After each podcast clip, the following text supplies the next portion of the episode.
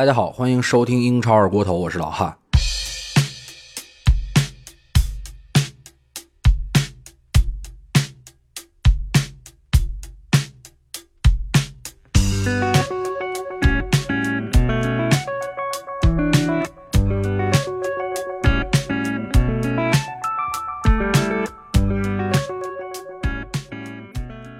呃，那么我们的电台呢，虽然是以英超的话题为主，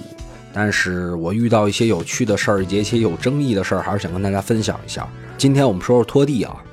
前段时间托蒂是卸任了罗马俱乐部的这个管理层工作，同时也结束了自己二十七年的罗马生涯。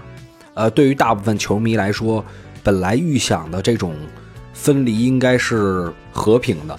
但是托蒂在发布会上的一番言辞啊，也是把他跟俱乐部以及俱乐部内部的一些矛盾公之于众。发布会开始，他就表示这次离开不是他的错，同时原因呢是他无权参与真正的决策，而且也表示不换老板是绝对不会再回来的。罗马官方啊，在托蒂开完这次发布会之后，也对呃这件事儿给予了回击。他们说托蒂的想法是脱离现实的，实际的意思大概就是说他想要的太多，并且能力不够。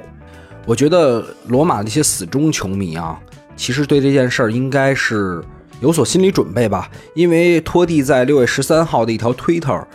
他写了一段话，他说这段时间啊，媒体写了好多关于他的东西，也在猜他的决定，为了对未来的决定。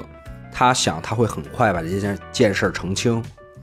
一件事儿如果是真的想澄清的话，和平的澄清的话，一定是在第一时间就做出这个呃解释。但是他并没有。我们再来看一下托蒂离开罗马的一个导火索。第一个就是呃前一个月五月份关于德罗西被劝退的问题，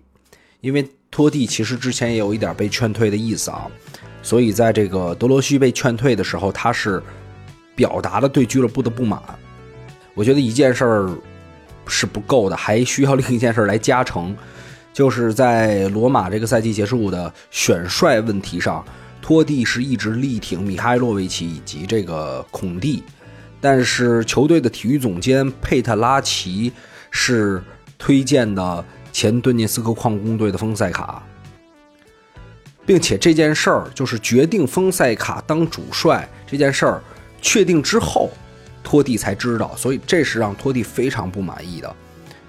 嗯，他也是没有参与到丰塞卡跟这个球队主席帕洛塔的见面会上，而且这个帕洛塔也是在社交网络上表达了不满啊。其实这个，呃，我们还要去分析一下他这个积怨，就是为什么俱乐部。会对他以这种态度，会不尊重他的意见。有一种观点是说，托蒂与俱乐部总经理巴尔迪尼的不和，被认为是他离开的最大原因。我们说一下巴尔迪尼这个人啊，巴尔迪尼是一一年来到了罗马，呃，他属于一个二进宫。九七年到零五年之间也在罗马任职，然后之后他去到了英足总，所以说一一年入主的时间。还正好是罗马这个美国老板刚来就请这个巴尔迪尼来了，所以能看出巴尔迪尼是比较受新老板信任的。这个巴尔迪尼其实在英足总待着的时候，他就炮轰过托蒂，他说这个托蒂啊比较懒。托蒂听了肯定不开心啊，但是他在二进宫之后，就是一一年之后，实际上是有点认怂了，就是跟托蒂的关系缓和了，而且后来德罗西跟托蒂的续约也是。他来主导的，但是我看了一下当时两个人的数据啊，还比较处于这种巅峰期。呃，一一年应该德罗西刚刚二十八岁吧，托蒂虽然是年龄大了点但是他的这个运动寿命确实比较长，所以是否迫于压力进行的续约，我们也不得而知。他们做球员的时期啊，就是托蒂跟德罗西做球员的时期，我觉得还好。我觉得真正他们的权力交锋，就是他与俱乐部的种种问题是在托蒂退役之后。其实第一个赛季还好，他插手的工作并不很多，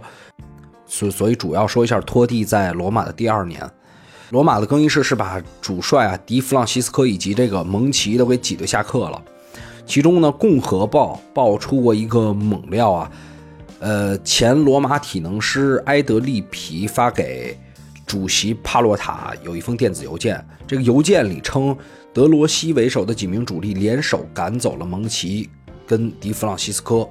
是因为迪那个蒙奇大量换血引进年轻球员，对老球员可能有些不利，也是让他们也感觉有些不安吧。而那个迪弗朗西斯科又是跟蒙奇属于一波的，也是尝试换血。这个邮件里写的是他们一起把蒙奇赶走了，把蒙奇跟迪迪弗朗西斯科赶走了。但实际上，我觉得有一些消极怠工的这个状态，你也很难说是故意的。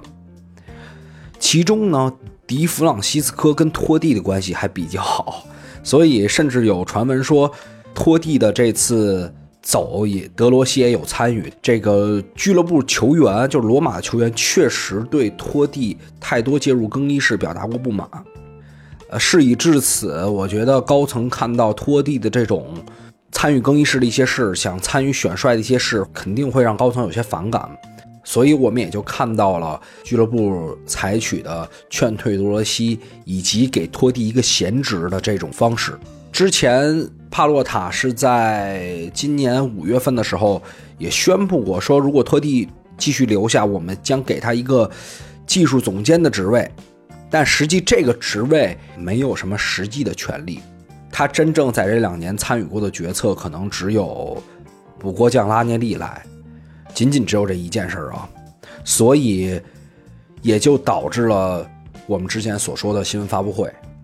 这个发布会的地点并不是选在罗马的训练基地，而是选在这个奥委会。通过这一点，也有人猜疑托蒂之后很可能会去足协任职。当然，还有一些声音说他会去桑普找迪弗朗西斯科，因为这个桑普的主席也是罗马球迷，也有可能去佛罗伦萨这个辅佐蒙特拉。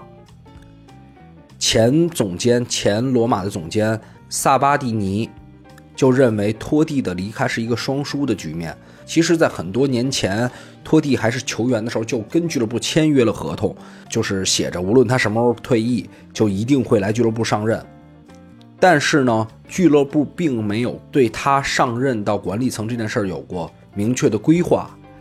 同时他自己也没想规划，这就导致他上任以来会有那种。他想做点事情，但是又做不了什么的感觉。我觉得这个往深了说，可能有一种新权力群体对旧权力群体的天生敌意啊。然而，而托蒂总是给人感觉一种就是功高震主的状态，然后靠着罗马球迷的爱戴吧，让高层畏首畏尾。然后呢，高层必然会产生担心。到现在来说，为什么刚才他们的前总监认为是双输的呢？第一个是托蒂拉动球迷跟俱乐部，就是有点对抗俱乐部，引起太大了这个舆论，这个确实让很多问题暴露出来。我觉得反而不利于球俱乐部的一个凝聚力。说回托蒂本身，呃，我参考了一下体坛的梁希明老师的一篇文章，呃，其中呢，他引用了一些当时托蒂在开新闻发布会的时候一些他说的话，在发布会上就说：“我在这两年都没有跟帕洛塔或者。”巴尔迪尼打过电话，主席应该打电话给我的，但从来没有。他这是一种把自己的错误，或者说把不存在的错误主动往别人身上推的状态啊，就是确实像梁希民老师形容的那样，他是一个不太成熟的头号巨婴，恶意踹人的时候，假摔吃牌玩勺子点球玩丢，在意大利国家队吐痰，还有之前欧冠一比七对曼联。就是你会发现这些问题发生的时候，没有球迷去怪他，永远都是怪俱乐部或者怪主教练。包括之前斯帕莱蒂想在训练中安这个监测，也被托蒂带头给卸掉了。他确实有一点在俱乐部的地位，作为一个球员，有的时候能跟主教练已经可以抗衡了。其中，我认为梁老师有一句话是形容的比较准确啊：